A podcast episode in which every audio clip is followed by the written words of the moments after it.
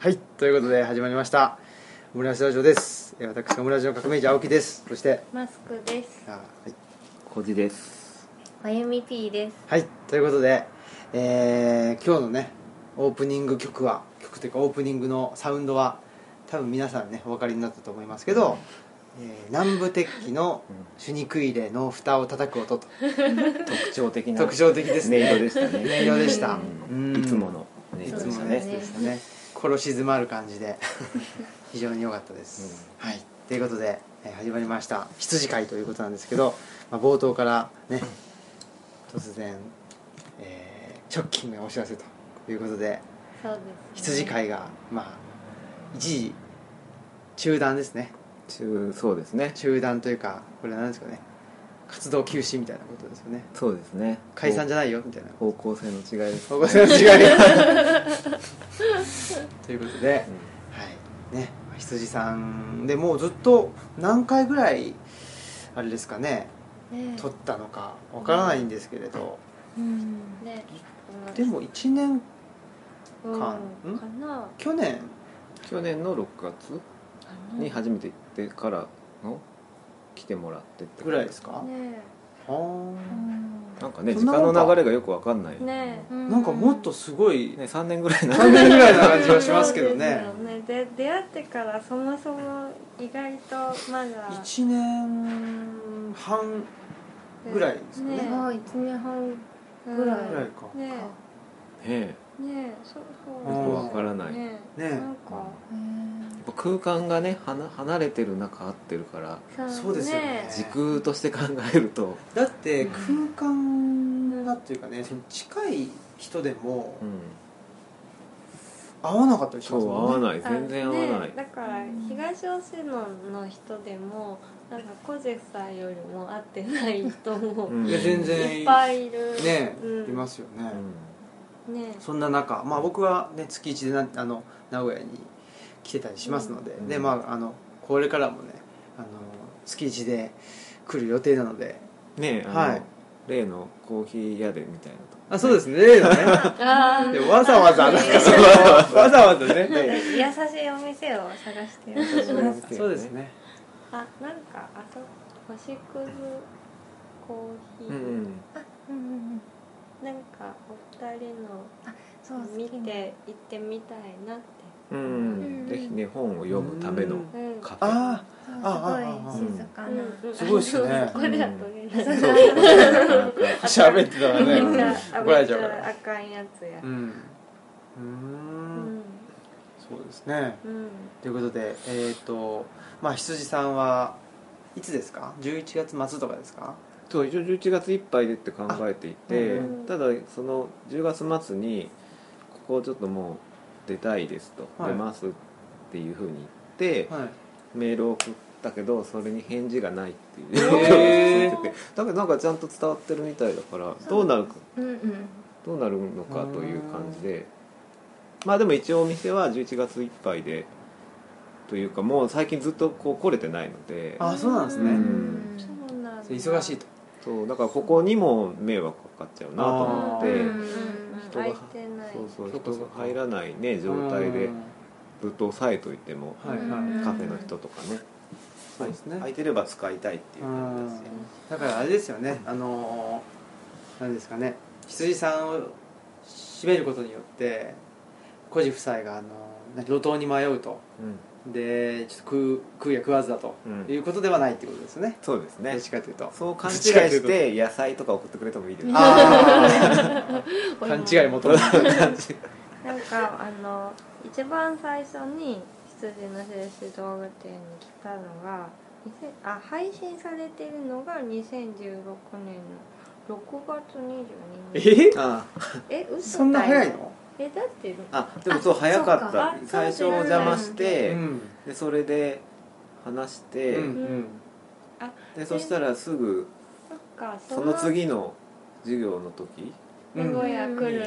あそうなんだ。めっちゃ前のめりで恥ずかしいです。でそれであのなんだっけガツガツ感が。こっそりミンネをフォローしての。あそうそうそう。そうあーあそれ第1回ですそうか第1回それでしたなんかすごい前のめりに来ちゃったの。お互いこっそりこう意識してこうやって。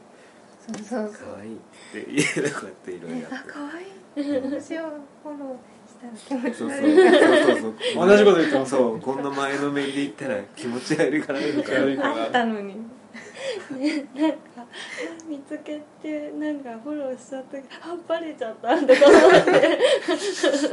そりゃそりゃバレるよもうちょっと間を開けてなんか他人のふりすればよかったなんかどういうこと？こっそり。こっそりね。そう。まあこっそりミンネをフォローし合っていたと。いうところから始まった。そうそれが6月。すごい早いね。なんだ。びっくりした。うもう去年っていうのが信じられない。なんか。もっと前うん。もっとね。だっていろいろ結構いろいろあって。いろいろあいろいろありました。いろいろあいろんなイベントが。そう本当にいろいろあった。ね。ううん。いろいろねね。ね車で頑張って来てくださったりとか、うんそっか6月に行き来してで8月ぐらいになそうんか8月のお盆の頃にそもうそれが来るそうそのために免許を取ったんじゃないかっていうぐらいのねうん3月に取ったばっかりあだー取りったから。立て初めて一人で運転してどこかへ行くっていうね。そう。うん。YouTube で道のりを そうだ。そうなんかあったんです家実家から東吉野までのドライブムービーみたいなななんかただ運転してるだけの映像をそれはなんで上げてる人がいすごいて誰がなんねねそうその人をちょっと呼びたいぐらい何のためそれも私のためにね上げてくれてたすごいのすごいねそれがねあの欲し欲しいとこがあっても絶対そこないですよねはい。普通なんか、まあねちゃんと。普通はうん。ね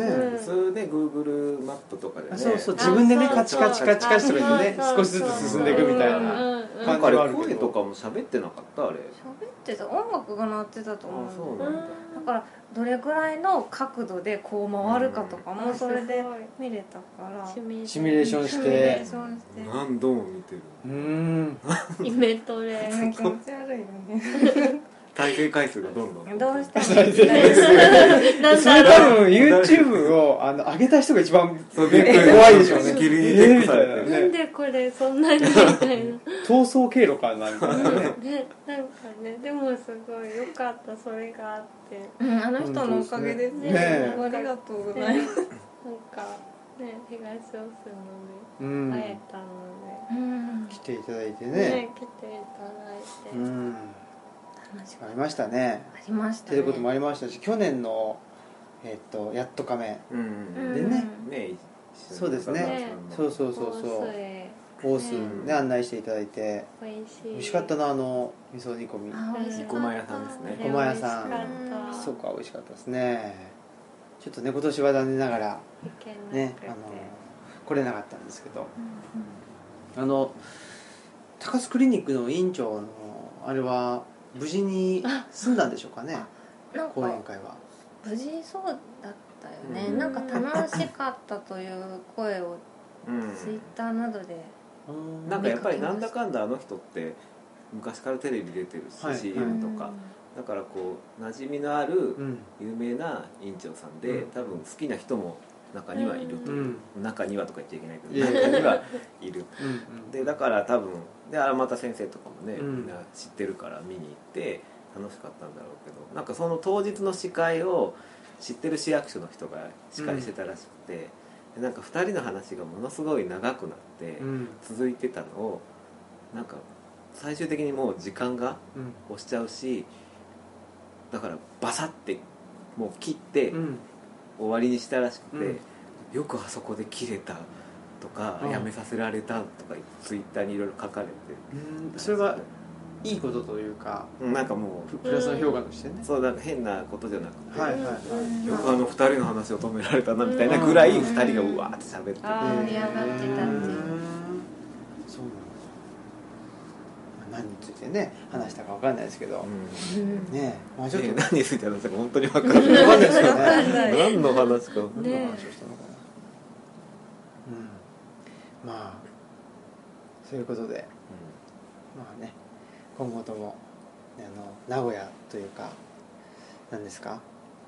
愛知県うのことをねぜひあのーなんか一緒にね。んねいろいろあれですよね、は思いますね。ここがあるとこういうね話の会とかができて面白いですけど、うんうんやっぱりここ以外の場所に行くっていうのね面白いと思うし、うん。自分たちもここでこういうことをやれたのは良かったけどここがあることでちょっと負担になってできないとか、うんうんもっといろいろ見に行ってものを作りたいなと思いながらもやっぱここは定期的に行ってこなきゃいけないからってとこもあったので、これからまたねもうちょっとおうん。面白く活動できるかなっていうのがあります。それが楽しみだな。と思って天光寺さんにもちょっといつか。天光寺さんの説明をしないといけないじゃないあ天光寺ですか。言ってくださいーあーえっとえ天神天神堂。あ天小神神堂。小島陰謀、というハンコ屋さんですよね、うん、うん。ほ本店みたいな。そうです羊さんの、まあ、本店。うんうん。実家の。実家の。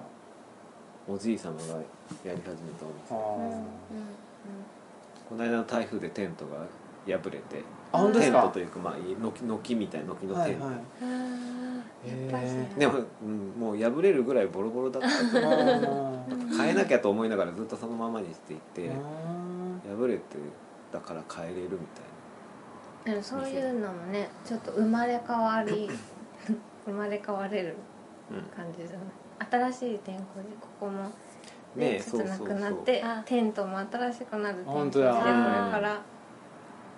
ねでそそういうのタイミングだったのかもしれない。ですねそうですね。お店のロゴというか文字のこううん。天神堂小島陰謀っていうのも今度テントにまたつけなきゃいけないからうん。つけててちょっと間隔を空けた方がいいんじゃないかって。言って間隔を空けたらねなんかこうあ前よりこの方がいいとか。じゃあすごいいい方向に。いい方向に。えそのテントがあるんですか？まああの軒？店のよくあ飲食店とかでもはい。あるんですよこの軒が。あはい。それがうちにもうんまあ古いお店だからそういうのみんなお店ってつけててはい、うんうんフレームがあってこう。ああそういうことか。うん日光とかでもすごい劣化していきますもうん。ねそう。ねえ台風でね我々避難したんですよって言いましたねそうあの時ね。そうそう。そうだったそういえば。本当にね怖かったですよ。ううん。んね心心配だなと思ってあったあっちの方がすごい雨とかね。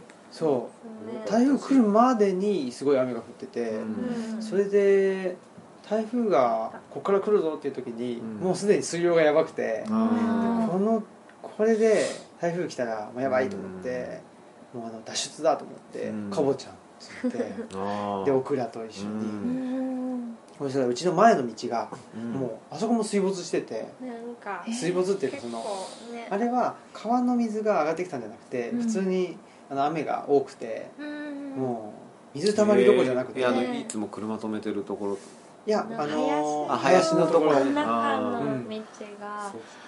レインブーツ履いててもねねあもう全レイン然ブーツ超えてき超えて足が結構なんか膝下までそう。あそんなに水が溜まるんだそうなんですよ。びっくりします。でもあそこまで溜まったの本当初めてで。ういんつもは脇に置けたら普通に歩けるのに脇も脇うん。もうジャボジャボにすごいジャボジャボで。たからびしょびしょになって抜け出して、家とかは浸からずに住んだ浸そうなんですよ。水はせずそれ大丈夫だったんですけどね。でもなんか後から見たらなんかこの南国風の木のこの根元までは水が来てたみたいでへえ。川が増えてこのうんここの木のこの根元までなんか。そっかもう全部。そう。じゃあ川になったんだずっと。そうなんうんなんか流だった。すごいっすよでえっとなんていうんですか岸が削れててうん。その杉のあの根っことかがもう全部あの露出しちゃってたりしててあもーう一回ねなんか台風やらあーそっか。ちょっと水かさ増えたらうん。ねでそこがけ、ね、あの削られたらうん。そのまま泳いでね倒れちゃうような感じで倒木が怖いです、うん怖いですね。うんっていうことでね。自然の力が。すごいっすわ。うん。でなんかね苔も全部もうんうなくなっちゃって。あで大きなね岩とかもなくなったよね。あなんか流れたみたいで。流れちゃった。岩が流れた、うん変わってて、ああそっかそっか。でっかい流木とかもなくなって。て、なくなってたううん。ない、うん。でも変なものがね流れてこなくてよかったうんうんううんん確かに。軽トラとかね。軽トラとかね。軽トラね。軽トラね。わかんないけど軽トラね。うん。何が流れてくるかわかんないですからね。分かんない、うでん。木とかもねその自分とこの木が流れてこないけどよそからこう貯木してある木が流れてくる。ねあー怖いっすよね。台風ってそういうのでうちの実家のエリアもそういう台風ですごい被害に遭ったりそう伊勢湾台風風の時うん。うにん貯木場からバーってみんな家がぶち壊されていくあ恐ろしいあね。恐ろしいですね。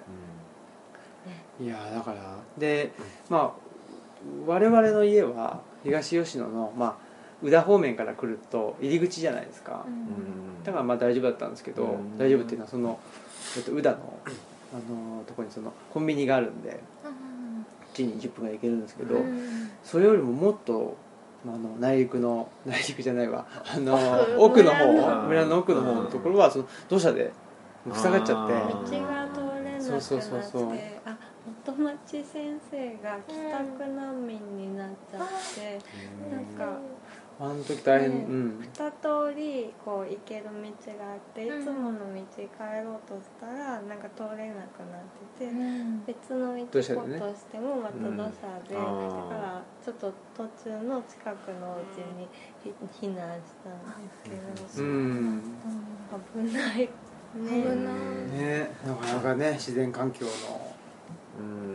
のね怖さっていうかね、うん。そういうのを思い知りましたけどね。ううん。んみんな結構ね避難してた。みんな避難した、ね、うん。東吉野住んでいる、うん、でもうちの地区で避難したのはどうやらなんかのうちだけだったらしくて。そう。なんだ。避難所がねすごいなんかなんつうのシンプルっていうか その座布団ぐらいしかなくて、ね、あ座布団しかなくてね。なんかお布団も座布団とテレビしかなくて。で暖房器具もなくてなくてね。でびしゃびしゃになっちゃった寒かった。あうん。風邪ひくそカーテンもなんかすごい汚れ。てううん怖い。怖かったよね。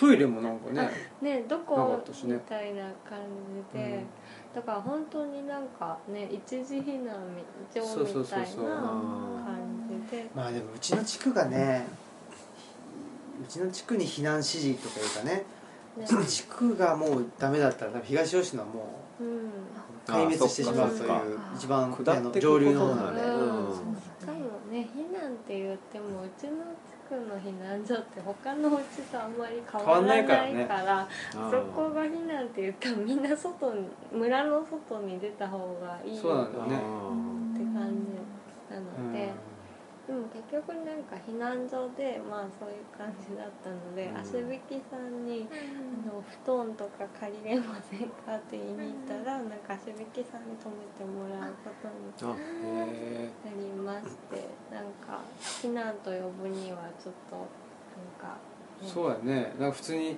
あのお風呂もあの借りたり。入ってあーなんかそうなんだ入ってないやろうって言ってくれて。ありがたいことに。うで次の日起きてあのモーニングを出していただいて。その普通にあのり。お泊まり民宿民宿そう。そうそう当たり前のようんになんか足引きさんの朝ごはんがコーヒーとかも出してくれてすいませんねえ申し訳なかったですね、う。ん、っていう、そんなそんな台風がありましたね。うちは。そこら辺すごい雨降るよねなんか。うんうんうんこういつも雨雲レーダーを見てると、はい。ぱりああいうね実家の方とかうん。東吉野とか一緒とか見るけどすごい赤い雲がよくこうああ、うん。でもそうかも、うん。あまた雨降ってる。雨。ね。ね。でもねまあその台風が台風があった時に、うまあ結構ねあの携帯見ててで一個はその僕らのと仲間内がうん。なんかねもうもうやばいかもしれないみたいななんか結構あのうん。飛び交ったんですよ。うんうんうん。うん橋が流れて。そうそうそう。橋が流れたとか言ってちょっと見てくるとか言って、うん。なんで行くな死ぬぞみたいなやつとか 結構ねうん。あってはあと思ってて。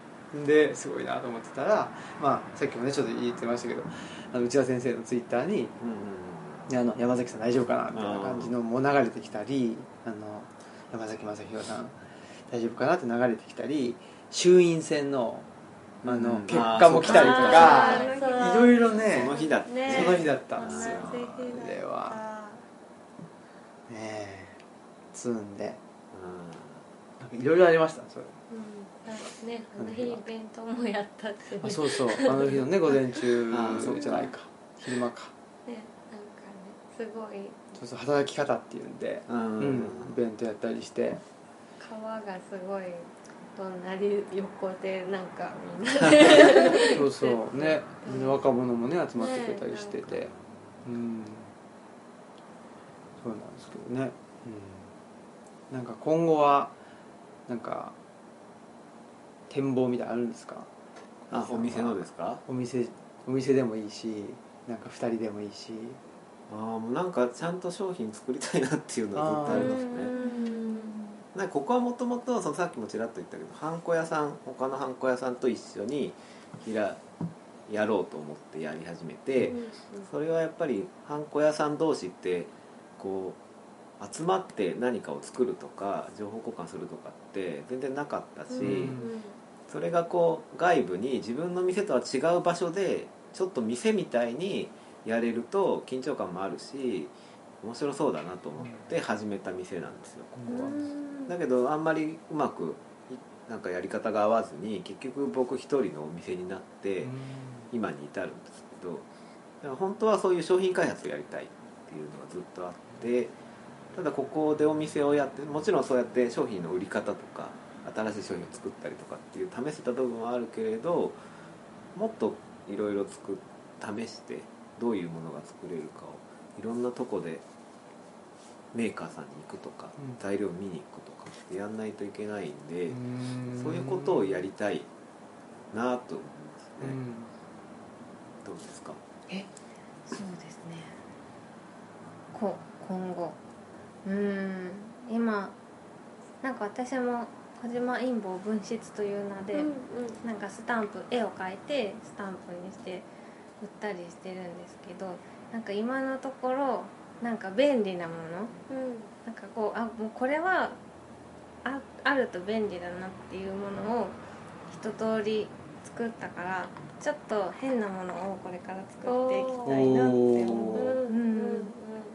うん。なんか可愛いだけじゃなくてなんかちょっと心の自分の中のこうゆるっとした部分で絵を描いたりなんか売れるかなとかじゃなくてなんか作ってみたいものを作る実験というかうん。なんか作りたかったから作ってみたっていうのもちょっとやってみたいなと面白い。思います。スタンプねスタンプはそんなに元でもかからないんで一個一個作るのは。だからなんか絵を描いてとりあえず作っておいとけば誰かが買うかもしれないし、うん。だから何でも作っちゃってみればね、うん。いいっていうとこ今まではなんかちゃんとねこう必要なもの誰かが必要で使えるものでやっぱりちょっと売れてほしいという気持ちもあるから、こう日付スタンプとか住所印とかをこう、ね、力を入れてやってたけど、ね、ちょっと誰が使うのっていうような ものも作りむしろ欲しいかも、ねどうなるか。ちょっと頭が硬くなってる部分があるから柔らかくしながらやっていきたいなと思って。うん。なんかその LINE のスタンプとかも、うん。なんかえこれいついつ出すのみたいなのが、うん含まれてる方がすごい好きで、うんそういうなんかどこにいつ誰のために押すのみたいなすごいあったら楽しいです。やってみたいです。これからどう？ねよろしくお願いします。何？何？よね小路さんいて作れるので。ななな何が？スタンプスねうんうん。いいですねでもね。なんかあのうちも結構見見せ方というか、やってることが2人でうん。違ったりするんうんうんですよね、どっちかというとまあそのねマスクさんの方がちょっと可愛い小物だし、ねなんか絵とかもね可愛い感じだしっていうんで。で僕はもう全然そうじゃなくてねあのツイッターとかでもどっちかというとねなんかできるだけあの自分の気持ちに嘘つかないみたいな。うん。うんできるだけ鋭い方がいいみたいな。またなんか違う話が。感じでやってたりするんで。結構ねこれが2つ合わさるとどうなんかなみたいなのもどどうなっていくのかなみたいなのもあって、うんそれもまあ面白いかなと思って実験的には。やってたりして。物を作ってねマスコさんはどんどん発表していってて革命児はなんか発表するんですか？まあ文章をねうん。書かないといけないなっていうのもありますよね。うん。あるしまあねオムラジ自体もうん。なんかね最近つながってきたような気がしていて、毎回の回もなんとなくつながっているなっていうのは僕は思ってたり、あとねあの山崎さんもね、うん。出てくれたりとか、うん。なんかその辺でなんだろうな僕も多分言いたいことが少し絞れてうんきて、でで話聞きたい人とあの話聞きたいこととっていうんでなんとなく方向性が見えてきたのかなっていうふうにはうん思ったりしてて、まあ、それはそれで面白いし。雰囲気があるラジオですよね。聞いてて今、本当ですか、うん。ありがとういやございます。なんかそんなはい、雰囲気が。全然あのちょっとピンときてないんですけど。いやなんだろう。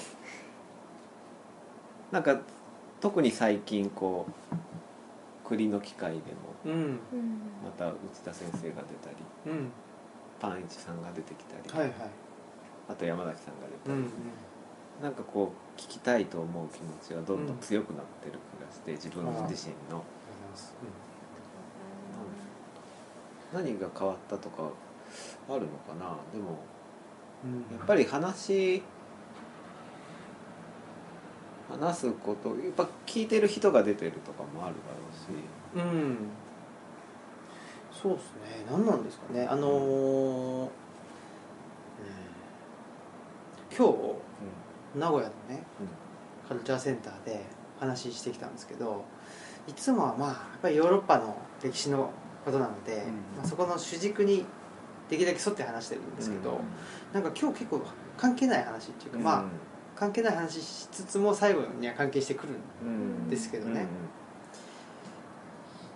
まあ、あんまりそれをあの設計図頭にあの書かずになんかボンボンって出したやつがうん。最終的にまとまったみたいなことなんですけど、うん。まあちょっと力技感もあったんですけどあの山崎さんのね、えー回でも話してたんですけどなんか自分の思ってる今のあの社会とか政治とかに対する違和感みたいなのをそれ全部言ってみたんですよね。うん。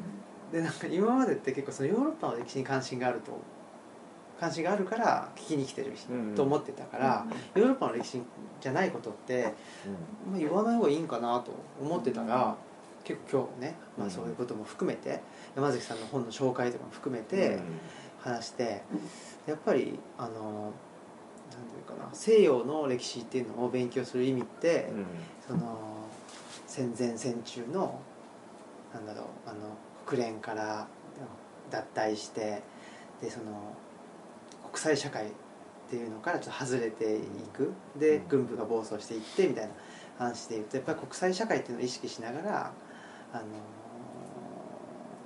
国の政治もやっていかなくちゃいけないし、うん。その個人レベルでもそういう意識でいないと、まあ、きちっとした批判もできないしみたいな話もしたんですよ、うんそしたら終わった後にほあんまないんですけどあんまないほとんどないんですけど、うん。なんかわーっつって拍手をもらったりしておてうでねなんかねでも拍手はいいんですけどもっとね結構嬉しかったのがその聞いてた人たちがあんまなんかね帰らなくてうん。なんかそれぞれなんか自分の意見言い合ってるみたいなのもあってへなんかそれすごく良かったなと思ってて。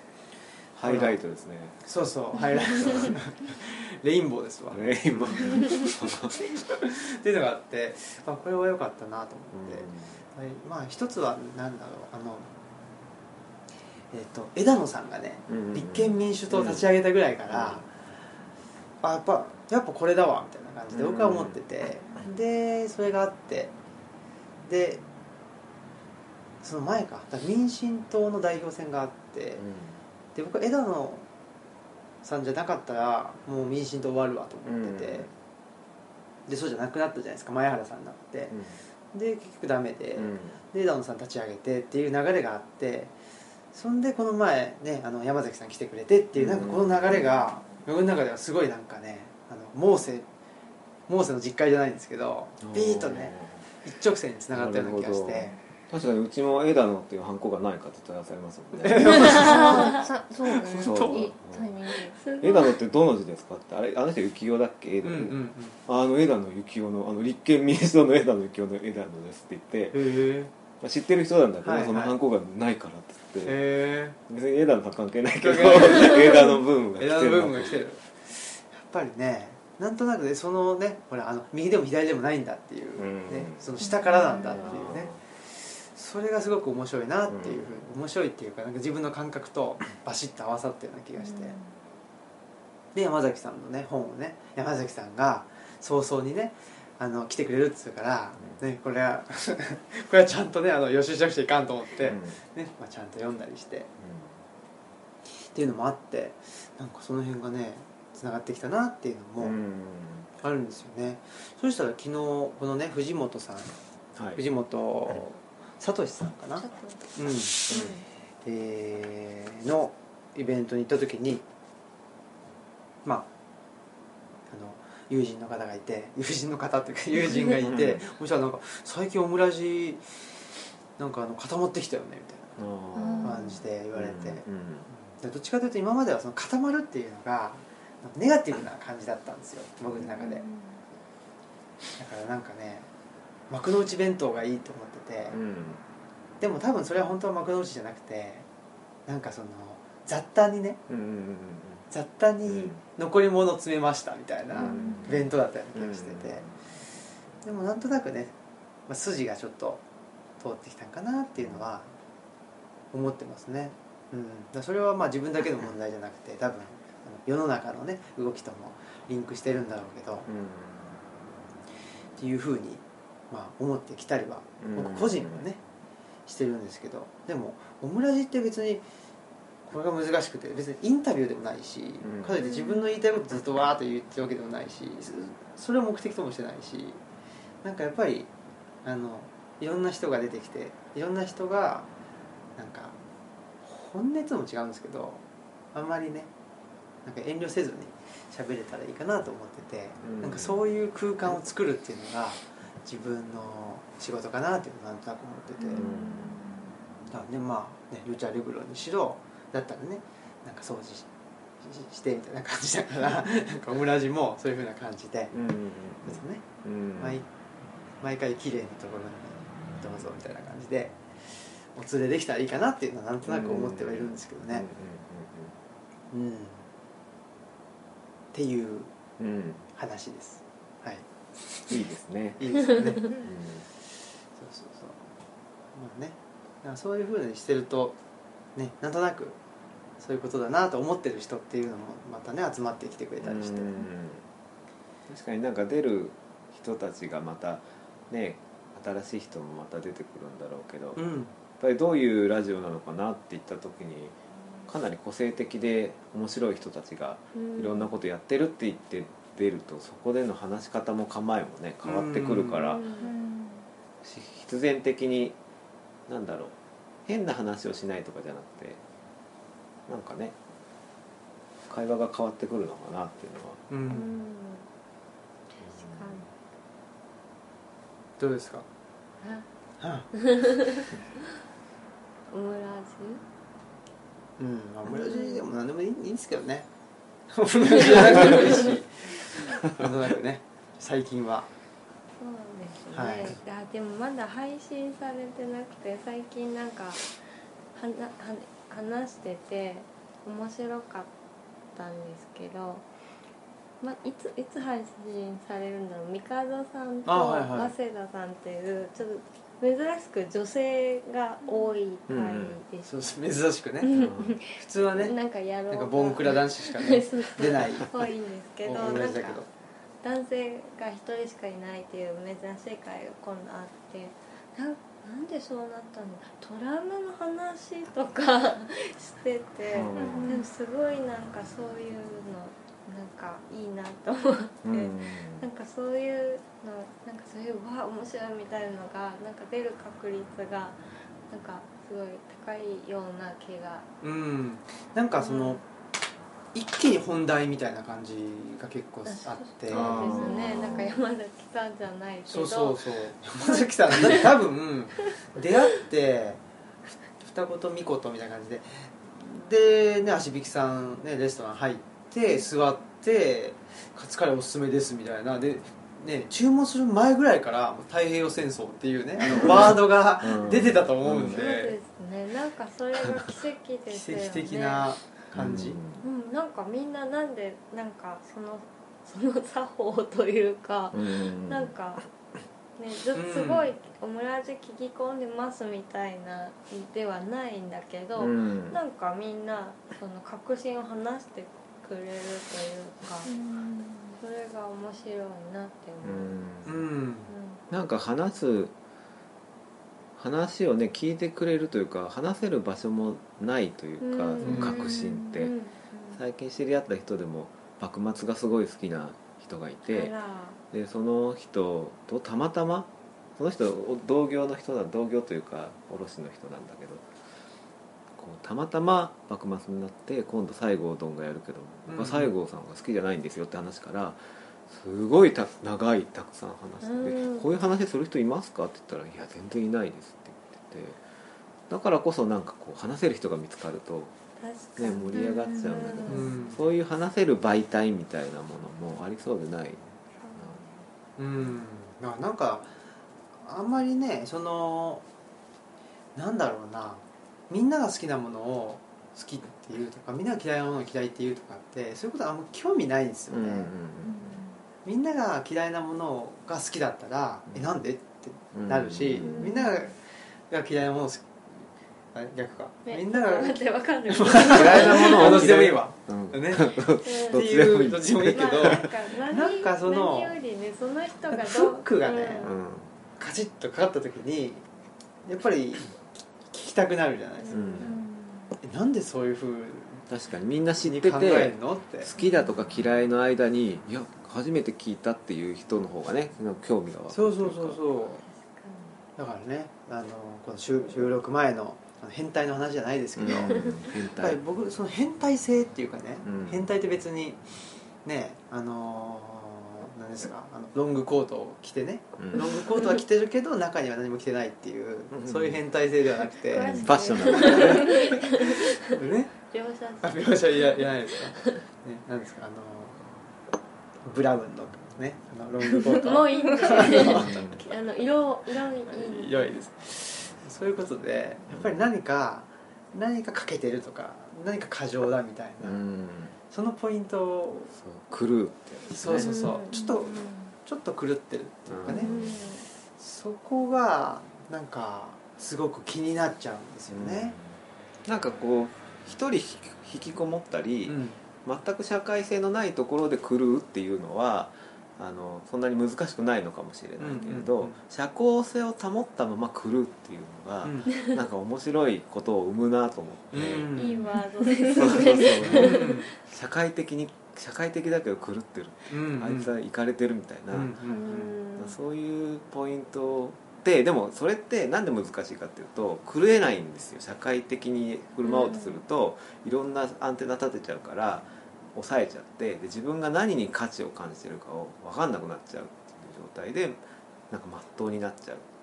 そこであるところでスイッチが切れたりあるところでものすごい過剰に反応しちゃってずっと狂ったままいるっていうのは、うん。なんか才能だなと思う、うん。そういう状態にありたいなとね思うとなんかふじこのねけ講演を聞いた藤本聡さんとかもある意味なんか狂ってるって言ったらおかしいけどそのね型を決めなかったりすごいなんか型破りなまんまなんか生きてるしセンサー全開なまんま生きてるから素敵だなって思って普通は普通はっていうかなんか多くはあのねやっぱりそうは言ってもって言ってうん。センサーちょっとずつ閉じていっちゃいそうなのに、それをこう開いたまま言ってる人がいるっていうだけでもなんかすごい素敵なことだなうん。うん、だからなんかその安心してセンサーというかね開けるというか、うん。安心してあの狂った部分をうん。出せる空間とかね。うん。それがあるとなんか、まあ、僕はそその狂った部分が、ね、あの出てくることにうん興味があるしうんうんなんだろう。それを出すと出した方が多分本人の自由度っていうかはうん。高まると思うんですよ、その結果いいことが起こるか悪いことが起こるかは別として、うん。生命力が上がるみたいな。うん、そうそう。なんかねそこが面白いなとは思いますね、今日そのちょっとオムラジと違うんですけど今日髪切ってもらいながら美容師さんが狐に化かされた話になってう。んなんで美容院で狐に化かされた話してるなんて思いつつも気になっちゃって「どういうことですか?」って聞いたらすごい面白かったです。なんか小さい頃にお母さんと一緒に出かけてで人と待ち合わせをしていて、でなんかその途中でなんかこうぴょん動物が2匹ぴょんぴょんしているのがちらっと見えてでお母さんに「この辺ウサギいるのかな?」って言ったら「もう田舎だしいるんじゃない?」みたいな言っててで待ち合わせ場所に行くのになんか迷っちゃって。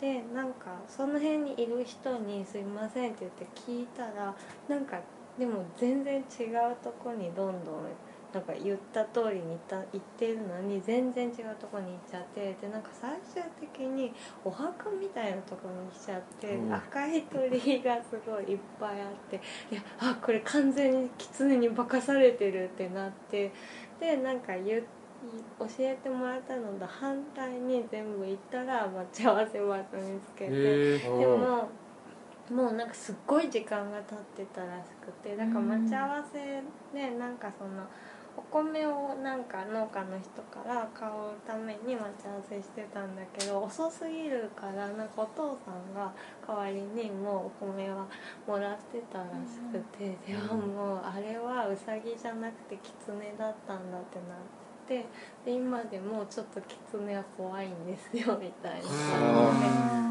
そうでなんかその後もその辺の道をお母さんとお姉さんが車で走ったらキツネが2匹出てきたとか言ってなんかなんでかそんな話になってあーめちゃくちゃ面白かった、えうんこれはあれですねマスクさんがそういう話を聞く宿命を背負ったそうでしょうね。柳田国男の後あそうすぐ。もうだいぶいろいろついてだいぶついてるけどね。いろんな人がついてるけど こんなところでね。でもねそういうそういうところに反応しなかったらね。あそうですね。別にねなんか「えそれどういうことですか?」って言っあてね。そう聞いちゃう。なんかそう最初は田舎って動物いっぱいいますよね。でうん。鹿とかも、あの道路に出てくるからみたいな話をしてて「うん。キツネって言います見ますか?」って言われて「いやちょっとキツネはなんか賢いから髪がけなくて」って言ったら「私ちょっとキツネ怖いんですよね」ってて、うんなんかちょっとなんかバカすみたいななんかあるじゃないですかとか言ってああいうのやっぱりあるみたいなんですよねって言ってなんかそれで終わらそうとしてたんだけどうん。ちょっとどういうそこ詳しく 気になっちゃって聞いたらなんか本当に経験して教えてくれて。でもやっと話せた。そうね。ね。ここにこうモヤモヤしたのがやっとこう浮かばれた感じの。なんかねうん。多分なんかあんねちょっとえ何それみたいなそんな迷信とかでなったら多分引っ込めようと、うん。うんそりゃそうじゃないですかね。ね思ってうんたのかなわかんないけど、うん。うんそう。でもやっぱりそれねなんかこの人だったら話せるけどみたいなのってうん。ありますよね。そう、うん。特にお客さんだしねなんか。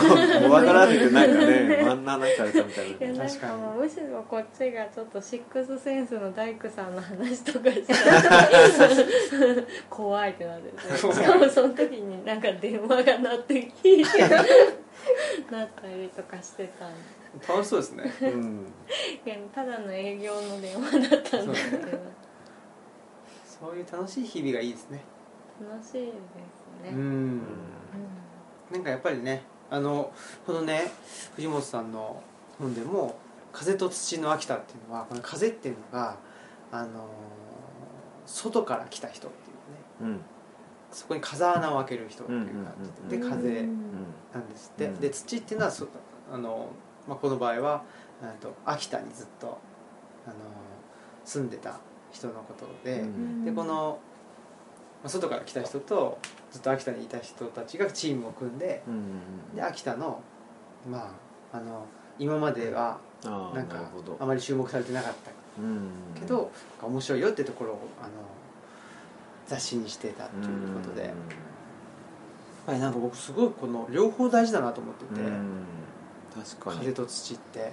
でなんか普通にね今の話で言うとその美容院って髪切るとこだけど、うん。そのね狐に化かされたみたいなちょっとなんていうの風穴風穴開けてくるみたいな、うん。そうするとなんかちょっと世界がねかなり特殊な方特殊なね。そうそう。そういうのすごいねでもなんかいいなっていうのね。確かに風土っていうふうにね表現をうんその土地のことを表現してるっていうのが、うん。そのやっぱ捉えてる視野が広いうん言葉なん。だなと今聞いて、そうですよね、うん。完結した世界じゃないっていうかね、うん。うん。循環してるっていうかね、うん。うん。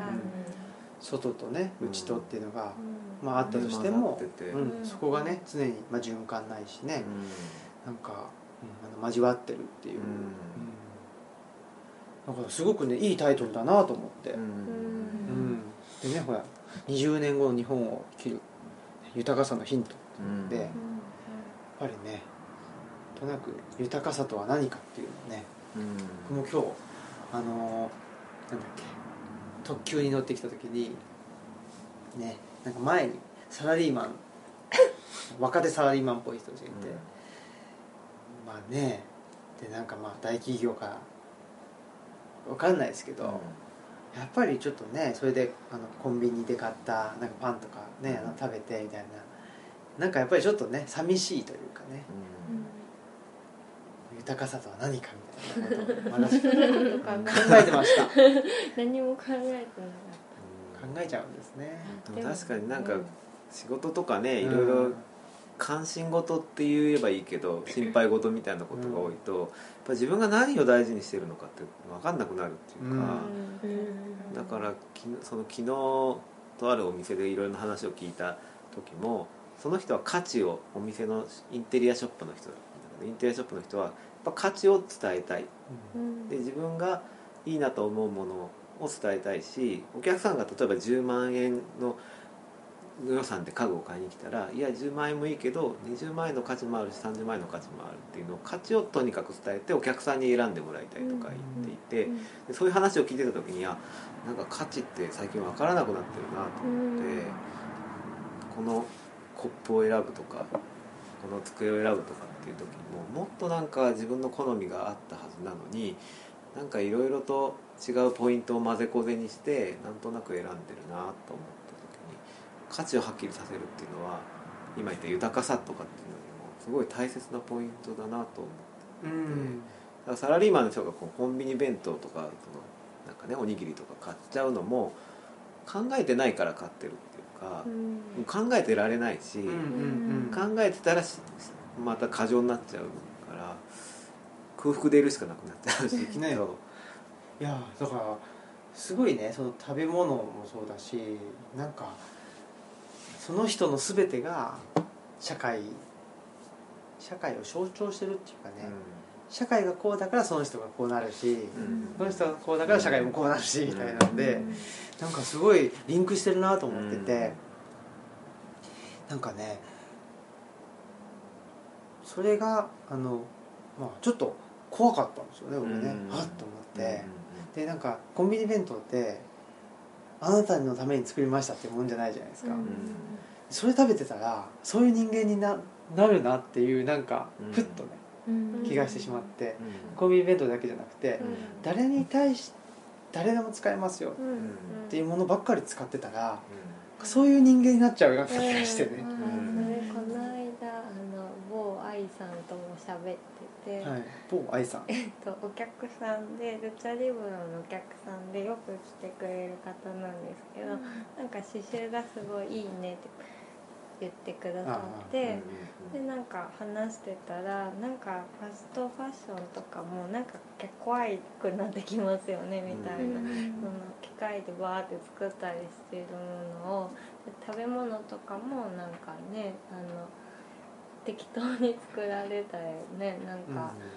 なるようなものをずっと食べてるとかそういうものを身につけてるとかってなんかすごい心身に影響を及ぼすような気がしてでそういうものを身につけたりしてる時代の方がなんか人類の歴史で言ったらなんかすごい最近の話だったりなんかねあの補修するにまああのね買ってきたものでも、まあ、補修するのはなんかお母さんがやってくれたりとかなんかその人のためになやってるところは絶対あったりするから。なんかだからすごいなんかみんな病んでるんじゃないかみたいなうん。話をちょっとしていて。なんかこう受け取る方よりも作ってる方がなんかこう生き生きとしない分うん。なんかその受け取る方もそれほど期待しなくなあってー。っていうのがあるなと思ってて。うん作ってる方がいなんか生き生き作ってればうんそれが大量生産でもなんとなくなんかメッセージが伝わってきたりうんでうん人間はい豊かになっていくと思うけど。うんなんかやっぱり自分でもね物作っててあこれは別に事務ハンコとかでも事務的に何も別に汚れてたっていいみたいに、まあ、適当なのでいいからって買ってく人もいるから、そういう人のために物を作ってると多分心がなんかずっと沈んでいくっていうか、うん。で適当に作りたくなるし、なるべく手をかけないようにもうやりたいみたいになっていくから。能力を減らしたくなっちゃう、うんそうですよね。なんか最近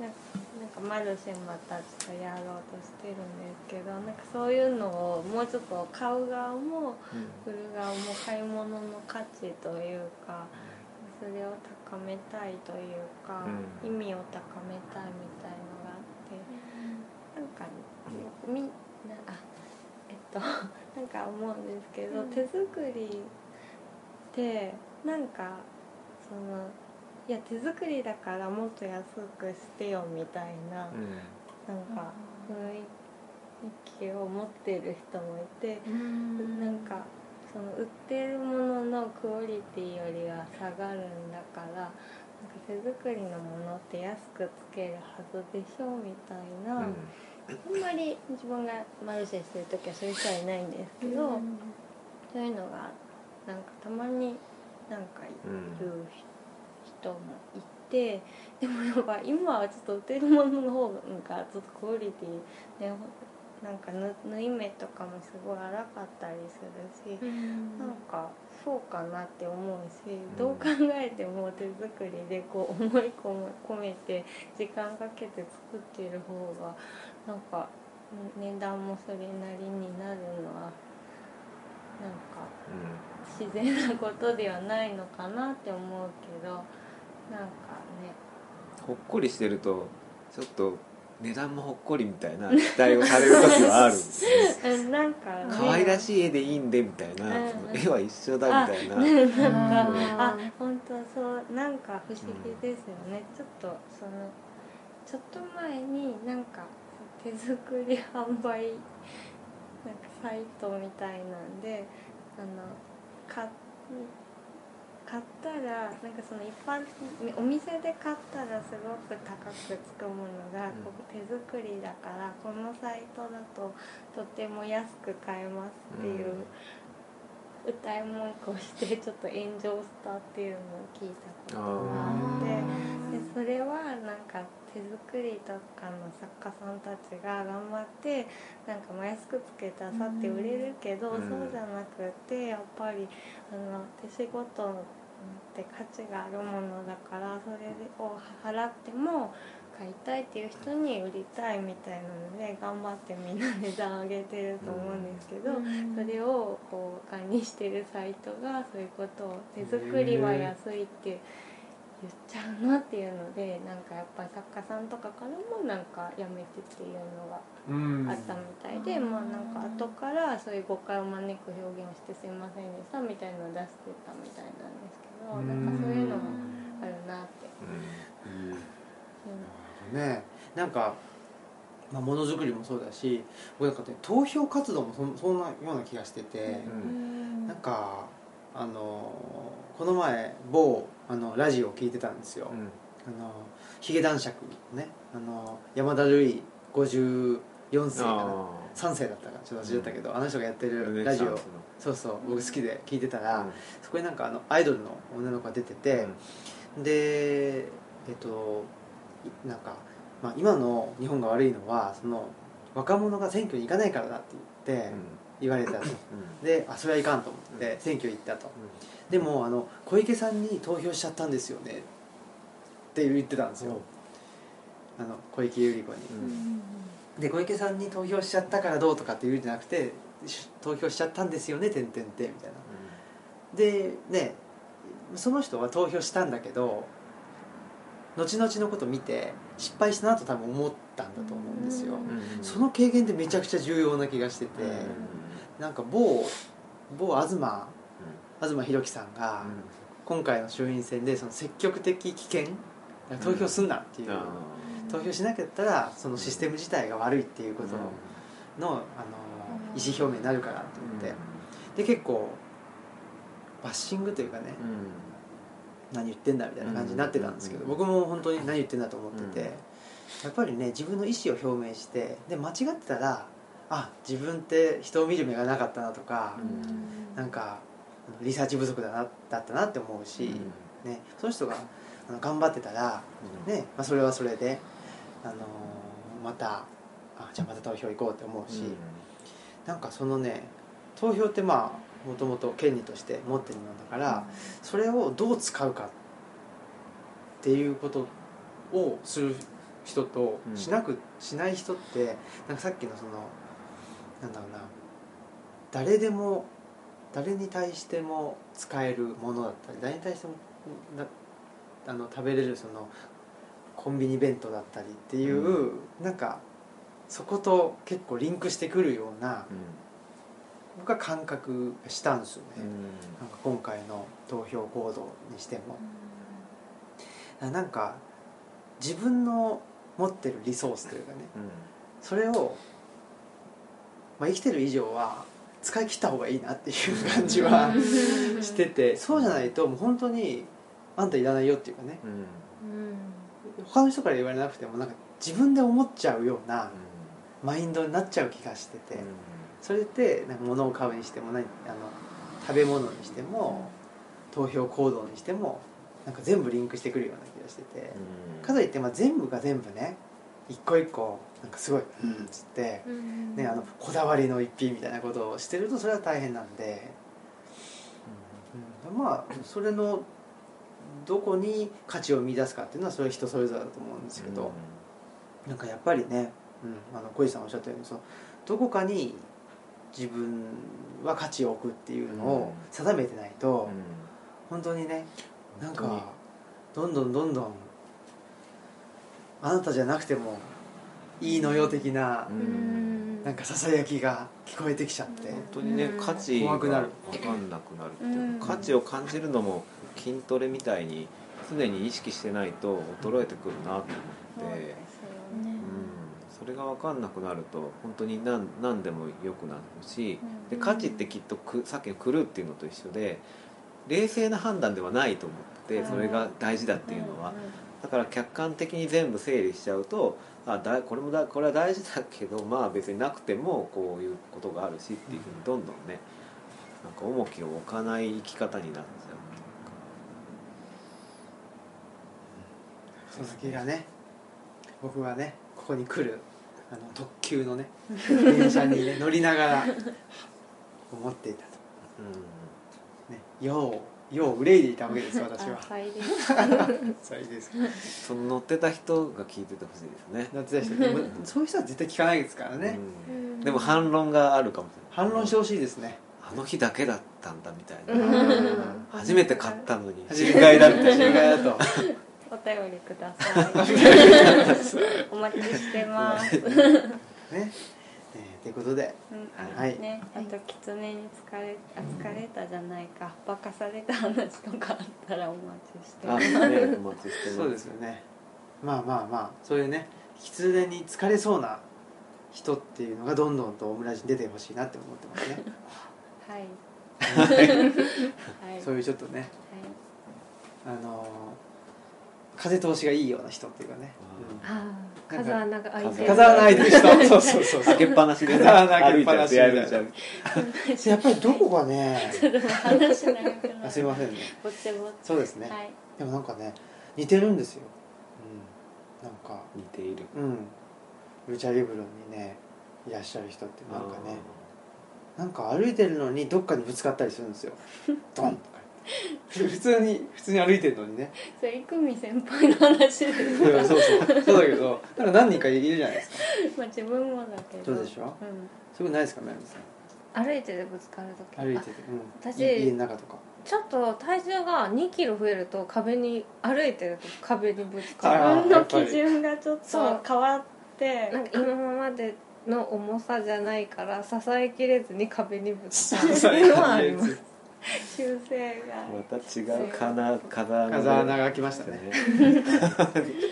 ということではい、まあ、羊飼いはね、はい。まあ一旦ここでね一旦。はいあれですけどまたちょっと新たなね、あのー会がねできたらいいなとそうですね。思っておりますので、またぜひ。ぜひそうですね、はい。うん。またよろしくお願いします。よろしくお願いします。はい。お願いしまますす。ということで、えー本日のお相手はオムラジの革命児青木とマスクとコジとまゆみ P でした。でした。さよなら